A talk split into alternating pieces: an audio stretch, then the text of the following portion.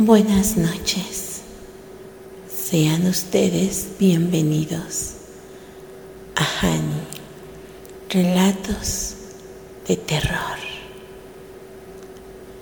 donde el miedo es un placer.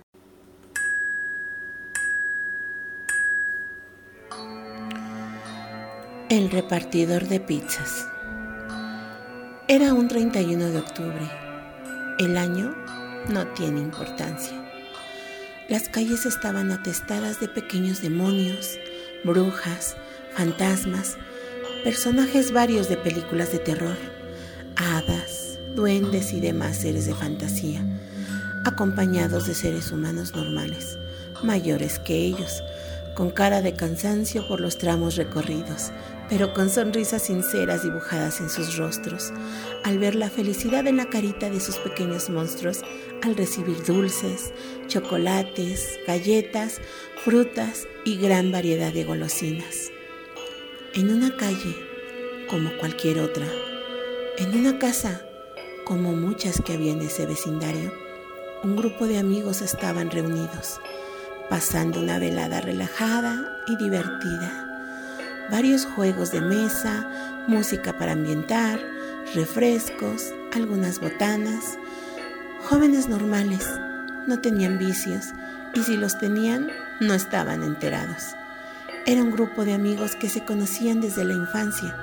Después de terminar la secundaria, algunos se fueron para estudiar en otros lugares, pero ese día, por fin, habían logrado reunirse todos.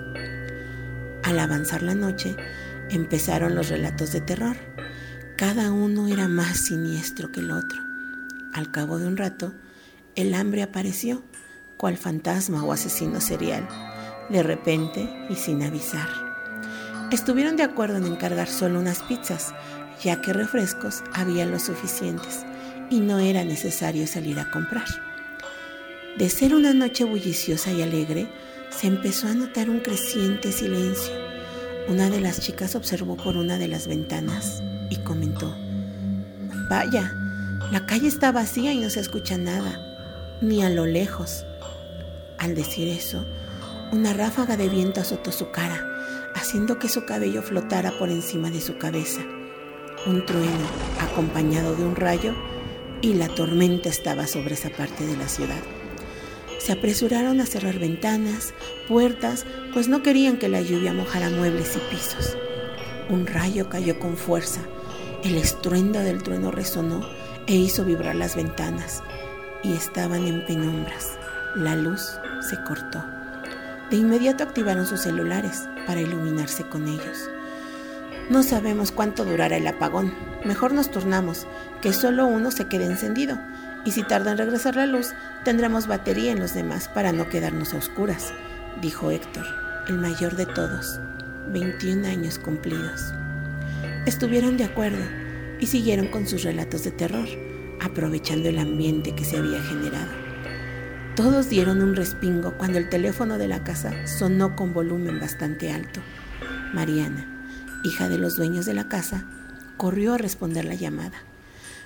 Era la pizzería, confirmando la dirección, comentó con una sonrisa mientras regresaba a su lugar. Solo uno o dos minutos después, tocaban a la puerta. Julio, otro de los chicos, se asomó y gritó, Llegó la pizza, chicos. Mariana corrió a abrir la puerta y dejar que el repartidor entrara con el pedido. Eso sí que fue rápido, comentó Lizzie, la más pequeña del grupo. En unos días cumpliría 19 años. Todos quedaron un poco extrañados de que el chico que entregaba las pizzas llegara en bicicleta en lugar de moto o carro. Y más extraño aún que otra persona estuviera con él, esperando junto a su bicicleta. ¿Dónde las dejo? dijo con voz un poco apagada el repartidor, entrando en la casa. Ahí, por favor, respondió Omar señalando la mesa de centro. El chico dejó las cuatro cajas y se dirigió a la puerta. ¿Quieren quedarse un rato en lo que pasa la tormenta? preguntó Yadira. Podemos avisar a tu trabajo. Es peligroso que anden en esa bici.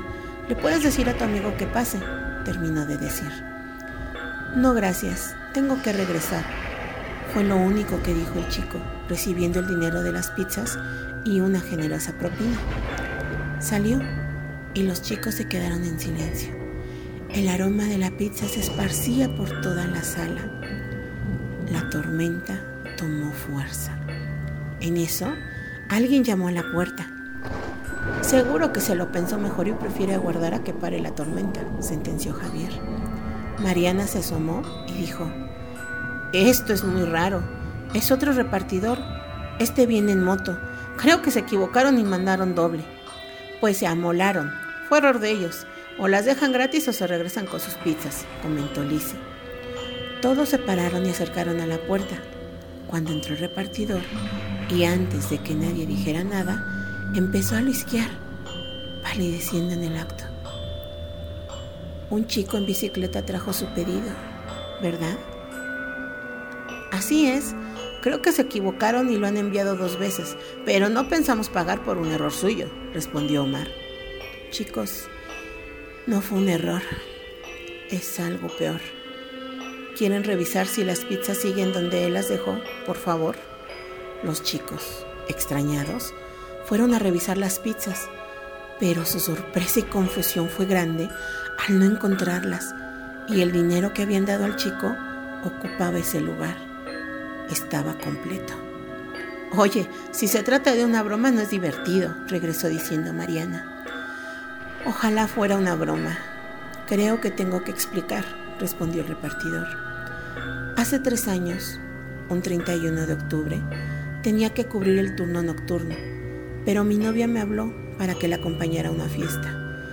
Solo faltaba entregar un pedido, pero si lo hacía, no llegaría a tiempo y ella se enojaría. Así que le hablé a mi hermano menor y le pedí que él hiciera la entrega. En ese tiempo la pizzería empezaba y los que trabajábamos en ella teníamos que llevar nuestras propias motos. Como la necesitaba para llegar a la casa de mi novia, le dije que llevara su bicicleta. Él se fue con las pizzas y yo me dirigí a casa de mi novia. El repartidor hizo una pausa, pues su voz se había apagado, entrecortado. El llanto estaba por. Unas horas después, Recibí una llamada. Continuó. El dolor en su voz era palpable. Era mi papá. A mi hermanito. Lo habían encontrado. Muerto. Golpeado junto a su bicicleta. Quienes hicieron el pedido estaban borrachos. Drogados. No querían pagar. Él les dijo que si no pagaban llamaría a la policía. Y solo por eso lo mataron llanto ya estaba presente en su voz. Los chicos, en silencio, sin saber qué pensar. Si yo hubiera cumplido con mi trabajo, él estuviera vivo, dijo de forma desgarradora el chico. Después de eso, continuó con su historia, cada año mi hermano hace una entrega en este día y no sé por qué, siempre una de las personas que se encuentra presente cuando él entrega muere a los pocos meses y lo acompaña en la siguiente entrega. Lo siento mucho, las pizzas son gratis. Dijo eso y se fue. Nadie hablaba, solo se podían escuchar sus respiraciones.